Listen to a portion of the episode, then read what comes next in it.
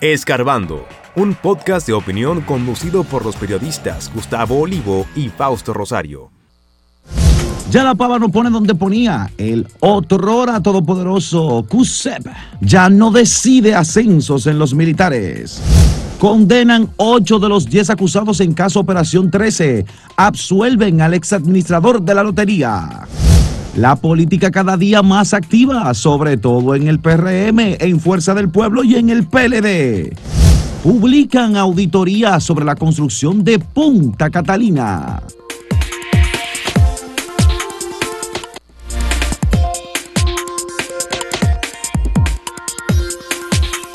La decisión del segundo tribunal colegiado del Distrito Nacional sobre el caso Operación 13 eh, ha dejado algunas lecturas interesantes. En primer lugar, el tribunal decidió excluir al principal imputado en este expediente, Operación 13, el ex administrador de la Lotería Nacional, Luis Dicen, y a un camarógrafo, sobre los cuales, de acuerdo con el dispositivo de la sentencia, no hay pruebas suficientes.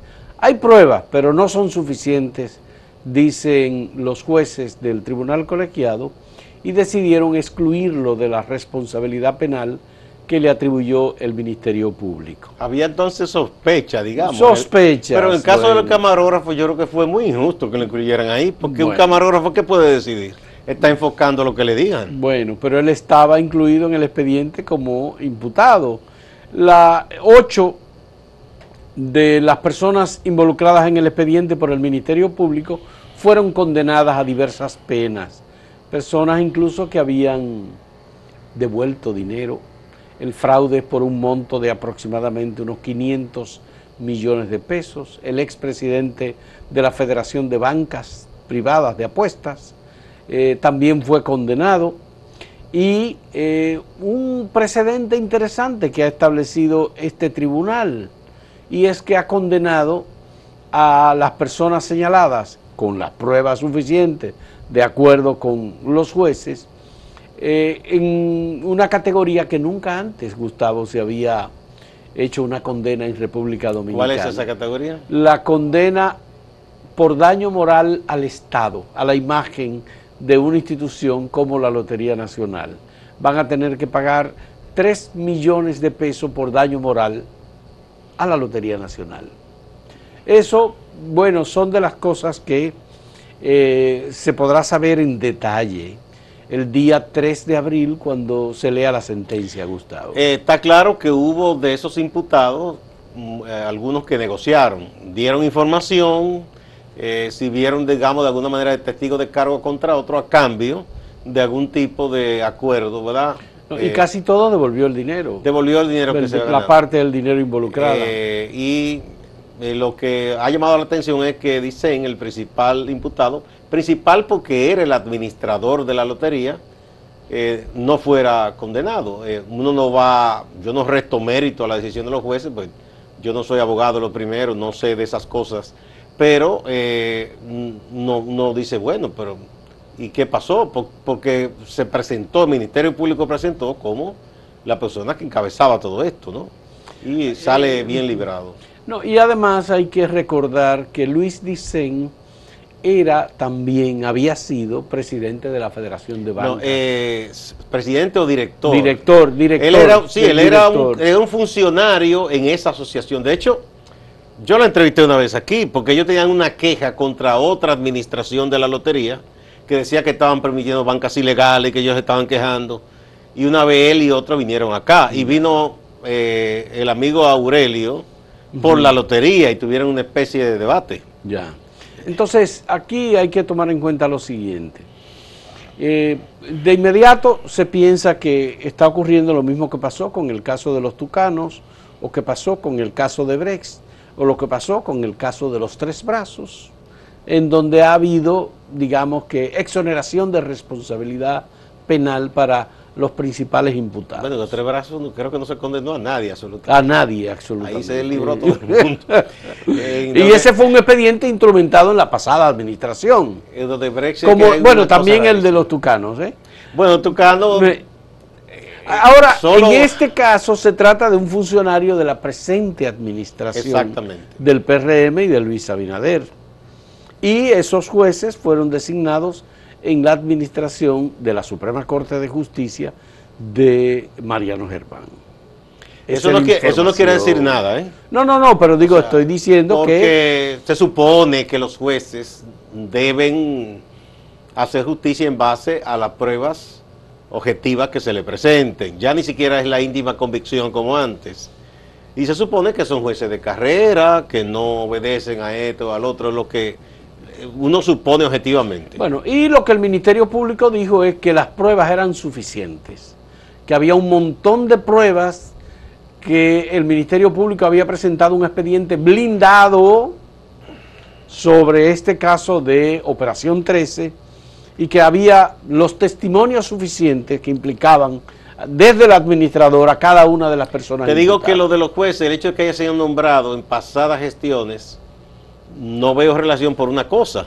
Porque en tal caso, si, si ellos obedecieran políticamente a gente de los pasados gobiernos, les habría convenido una condena dura, fuerte contra un funcionario de este gobierno, si fuera así.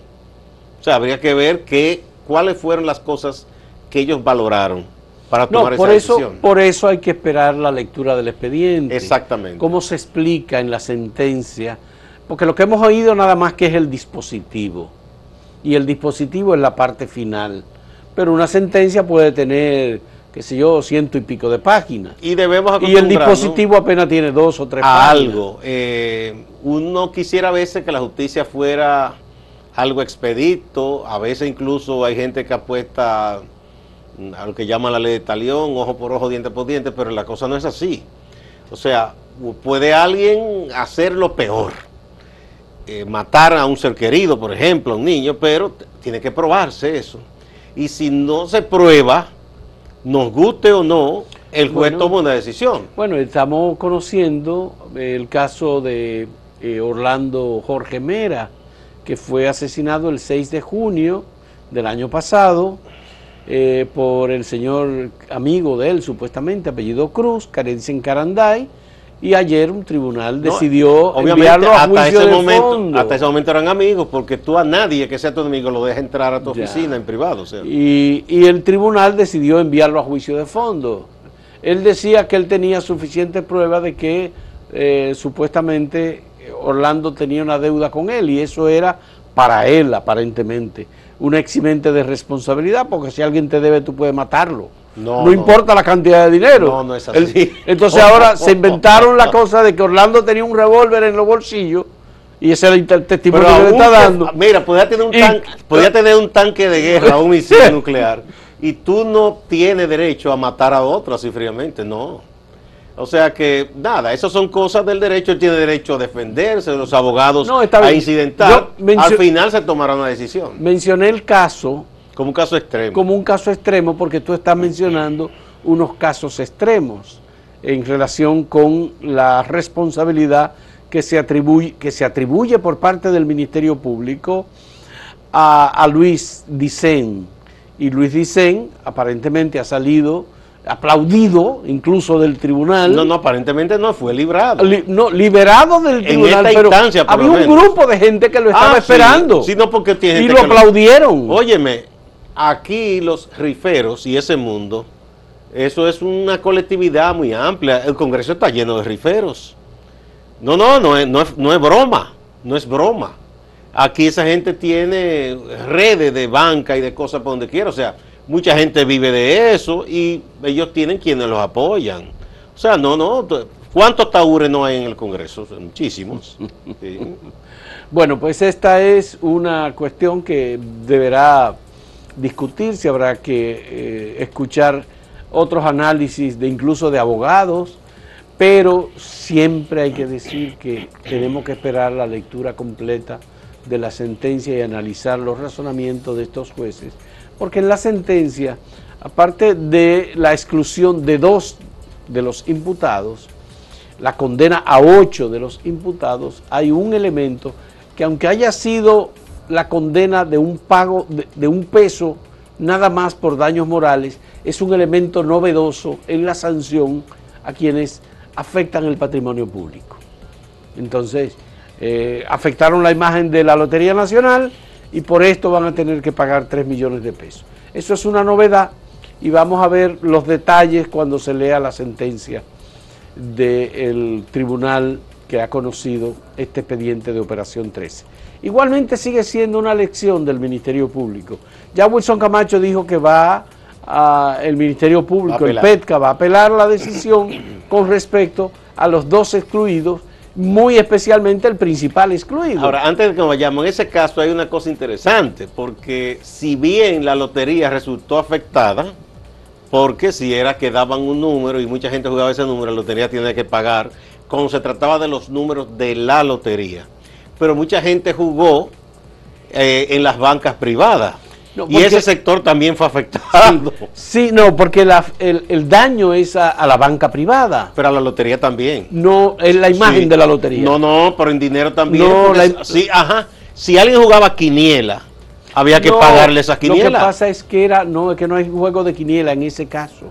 La banca le atribuyó a la Lotería Nacional hacer ese tipo de juego y ser la lotería la administradora de, esas, eh, de esos premios para las bancas privadas nada más. No era el sorteo de lotería, sigue siendo un sorteo creo que una o dos veces por semana. Nada o sea, No, no fue en el sorteo normal de los domingos. No fue el sorteo de los domingos. Ah, Recuérdate que Kiko Tabar desistió de administrar las bancas de apuestas de la lotería. De, de Yo entendía que los miércoles también se, jugaba lotería. Ya no se hace. No. Ya no se hace. Bueno, ah, pues bien, vamos a presentarles. privado. sí, vamos a presentarles la pregunta que tenemos para ustedes en el día de hoy. Entre Luis Abinader y Leonel Fernández, solo ellos dos, ¿por quién votaría usted? ¿Por Leonel Fernández? ¿Por Luis Abinader? ¿O por ninguno? O por otro. O por otro. Pero eso es un, escenario en caso de que se presentara así. Exactamente. Volvemos en un momento.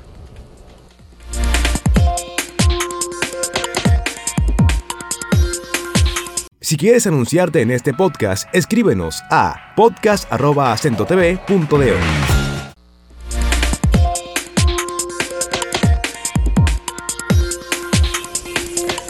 Bueno, la, la política está más encendida que nunca. La Junta advirtió de que debían parar la campaña, pero eso nadie le ha hecho caso y cada día está más activa. Yo creo que no hay un día que no haya algún acto político, sobre todo los tres partidos que se suponen más grandes, que son el PRM, el PLD y Fuerza del Pueblo. Todos los días, todos los días hay actos que aunque digan, bueno, es una argumentación de un grupo de apoyo, pero ahí se arenga, ahí se llama al voto. Y en el caso del PRM hemos visto que surgen grupos, ya se están formando muchos grupos, no exactamente del PRM, sino los llamados grupos de apoyo, a veces sector externo que llaman, por ejemplo, por, actividad. Hay un grupo de la agropecuaria que, que están pidiendo la reelección del presidente Abinader. Otro grupo de educadores, un grupo del aspecto de la salud, etcétera, etcétera. De igual manera, está ocurriendo más que todo en Fuerza del Pueblo, que el PLD lo ve un poco más lento en eso, con los llamados grupos externos de apoyo. Eh, están eh, cada día juramentando más personas o dicen que juramentan personas. Y yo no sé, porque cosa curiosa. El PRM dice juramentamos personas que eran o del PLD o de Fuerza del Pueblo y que se pasaron a PRM. Pero igual hace el eh, Fuerza del Pueblo que dice que eran PRMistas o que eran PLDistas y el PLD por igual yo no sé quién está diciendo exactamente la verdad, quizá eso solo se sepa el día de las urnas. El caso es que yo creo que la Junta de verdad perdió totalmente el control. Eso ha hecho que los partidos pequeños también hagan lo propio y no se les puede decir nada. Ahí anda Alianza País, Opción Democrática, Frente Amplio, porque si los grandes violan las normas, ellos no pueden quedarse callados, los pequeños. Bueno, ¿qué pasó con Cholitín, Gustavo, en Higüey? No, no, ese, eh, no Higüey. Ah, bueno, al alcalde. Él es ahora del PRM. sí, al PRM formalmente. Pero él fue electo por la Fuerza del Pueblo. Eh, en una coalición, porque él ha, dado varios bandazos. Cholitín en un momento era reformista, se pasó al PLD, luego tuvo una disputa con Amable, ahí pasó entonces a, Fuerza del Pueblo, eh, y ahora está en el PRM. ¿verdad? Él dice que el PRM fue hasta él. No, obviamente. Eh, yo creo que se dan ambas cosas porque eh, fue, pero él lo recibió contento. bueno, Cholitín es una persona, es abogado, muy conocido, es un, un fajador en la política y en Higüey. Logró lo que se entendía imposible, destronar la dinastía de los Ariti eh, Castro ahí, ¿verdad? Porque le ganó a la hija de Amable. Ya. Bueno, pero ahí hay cambios profundos en la política en la provincia de la Altagracia. Eh, y en el este también, porque Amable extendía su dominio a alguna, algún otro eh, provincia y municipio del este. Más, más bien municipio, porque Sí. yo no creo que fuera de la Altagracia tuviera... pero eh, de todos modos el PRM eh, se ha colocado en una posición predominante, muy activo, y ha ido juramentando gente de diferentes procedencias, especialmente aquellos que han alcanzado posiciones que quieren mantener. Sí, Porque estamos en- hablando de en febrero, síndicos, en febrero del 2024 habrá elecciones. elecciones municipales. elecciones Mira, municipales. eso Y- le llaman unos que bueno, que si compra, que si transfugismo. Y bien, eso no es, no es bonito, uno sabe que hay cosas que median intereses. No exactamente ve el pago directo, pero sí te dice, yo te garantizo que la estructura nuestra te va a apoyar para que tú te relijas como alcalde. Por ejemplo, es un toma y daca. Pero yo veo que quienes están criticando eso en los partidos grandes no tienen moral, porque si hubo un partido, y eso es muy lamentable que sea así, no le estoy diciendo que es bueno, que se dedicó a sonsacar gente y a comprar todo lo que apareciera, el PLD. Nosotros llegamos a grabar cosas con entrega, entrega de cheque. Y co- o sea que eso no es una práctica de ahora, aunque sigue siendo igualmente nefasta y no debía ser. Bueno, el transfugismo sigue siendo una debilidad de la política partidaria de República Dominicana y de la propia institucionalidad, sobre todo porque se da en gente que tiene un cargo público y que quiere mantenerlo. Es y decir, otro que... quiere la perpetuidad. Pero lo que pasó en las elecciones del 20. ¿Eh? Gente que ganó internamente en el PLD una candidatura y todo el mundo sabía que no estaba con el PLD sino con los de Bueno, pero llamados ya- aguacate. Ya, sí, pero ya esa fue una situación Pero una situación fea. en la que el, el propio Leonel Fernández, que pudo haber sido beneficiario, mayor beneficiario de eso, estimuló a que la gente se quedara en el PLD y ganara por el PLD para luego de las elecciones pasar a Ah, su no, no, porque eso que era fue lo le- que pasó. Eso era lo que le convenía. Porque según la ley, por ejemplo, Félix Bautista, que ganó holgadamente la candidatura en San Juan, si él salía ya, porque él había ganado en otro partido, no podía ser candidato. Ya. Eso fue lo que pasó. Eh, bueno, a propósito de Félix Bautista, hay una situación en San Juan de la Maguana, su provincia, con el tema de la explotación de la Loma de Romero. Todavía están bailando con eso. No, el, el PRM apoya la explotación, eh, Fuerza del Pueblo también, aparentemente, pero Félix Bautista se opone y no hay manera de que le den el Pero permiso. su propio partido, Sí, claro. se opone. Félix Bautista es un senador con mucho poder. Pero Entonces, él, si bueno. Fuerza del Pueblo lo apoya, ¿cómo es que él, que es un dirigente importante de Fuerza del Pueblo, se Bueno, porque él entiende que eso es parte de su dominio. Él, de su- él- o no, parece que él dice, bueno, yo quiero estar con la gente, o sea, con, porque Sí, él busca claro. siempre la simpatía. Es como pasa en el caso de Pedernales, que Dionis Sánchez, por cierto, de Fuerza del Pueblo, fue de los que más aplaudió cuando el presidente en el discurso se refirió a la, el desarrollo de Pedernales. al desarrollo ¿Por de qué no se va a suicidar? Él no? no se podía oponer. Ahí están todos de acuerdo. Mira, Gustavo, quiero presentar este documento que nos llegó ayer y es un documento del Ministerio de Energía y Minas. Se trata de una muy, muy esperada auditoría técnica que tiene cinco entregas eh, realizadas por la firma eh, Sargent Lundi con la auditoría a la termoeléctrica Punta Catalina. Los entregables son del 1 al 5 y esta auditoría fue concluida hace un año aproximadamente, en mayo del 2022. Estaba siendo aparentemente traducida al español y revisada por los técnicos del Ministerio de Energía y Minas. Ya están entregando la auditoría a todo el mundo. Y aquí eh, bueno, se supone que debe, da- debe estar la información sobre la parte técnica. No hay ninguna información sobre la parte financiera de Punta Catalina. ¿Cuánto costó construir Punta Catalina? eso no está aquí. Porque no era eso lo que se estaba auditando. Bueno, todo el mundo ha dicho que bueno, que Punta Catalina ha costado, el ministro de Energía y Minas, que, que costó 2.300 millones de dólares. Bueno, pues cuando entreguen la parte financiera de Punta Catalina, de la auditoría, entonces ya se verá. Sin embargo, aquí hay eh, unos informes que son la parte de auditoría entregable de la central termoeléctrica Punta Catalina, eh, la parte 1, la parte 2, está aquí también, el entregable de la termoeléctrica, eh, hasta la parte 5. Y están todos los cuadros, todos los gráficos. Esto hay que verlo detenidamente Bueno, para, está, saber, está colgado en, la, en el portal de Acento. para saber si es verdad que las calderas tenían daño, si el grosor de las calderas era eh, insuficiente, si el daño ecológico que está provocando eh, la ceniza de Punta Catalina es cierto, como están diciendo los críticos, si hay un daño a las costas que se están produciendo con eh, los, lo- los expendios, digamos, de, de la planta de Punta Catalina. Y si técnicamente lo que se ofreció, lo que se contrató, es lo que se ha recibido por parte del Estado Dominicano. ¿Habrá consecuencias jurídicas sobre, sobre este tema? ¿Actuará el Ministerio de Energía y Minas con la empresa Punta Catalina, con Tecnimón, con cualquiera de los que participaron como consorciados en este proceso? Si encuentran, ¿Qué pasaría en el si caso? encuentran cosas anormales. Porque si ¿Qué bien- pasaría en el caso de Odebrecht? Que ya no es Odebrecht porque cambió de nombre.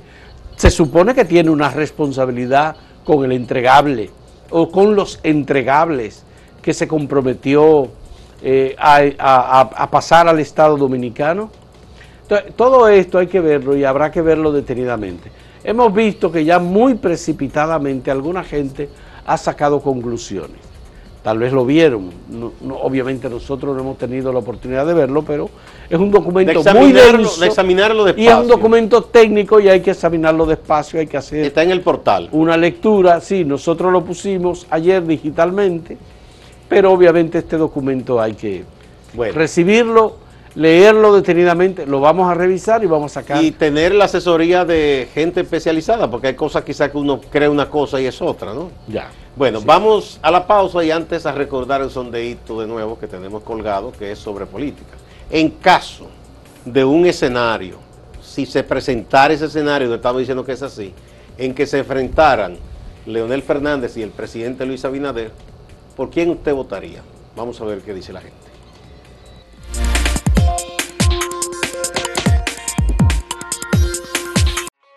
Síguenos en redes sociales, arroba acento diario y arroba acento TV.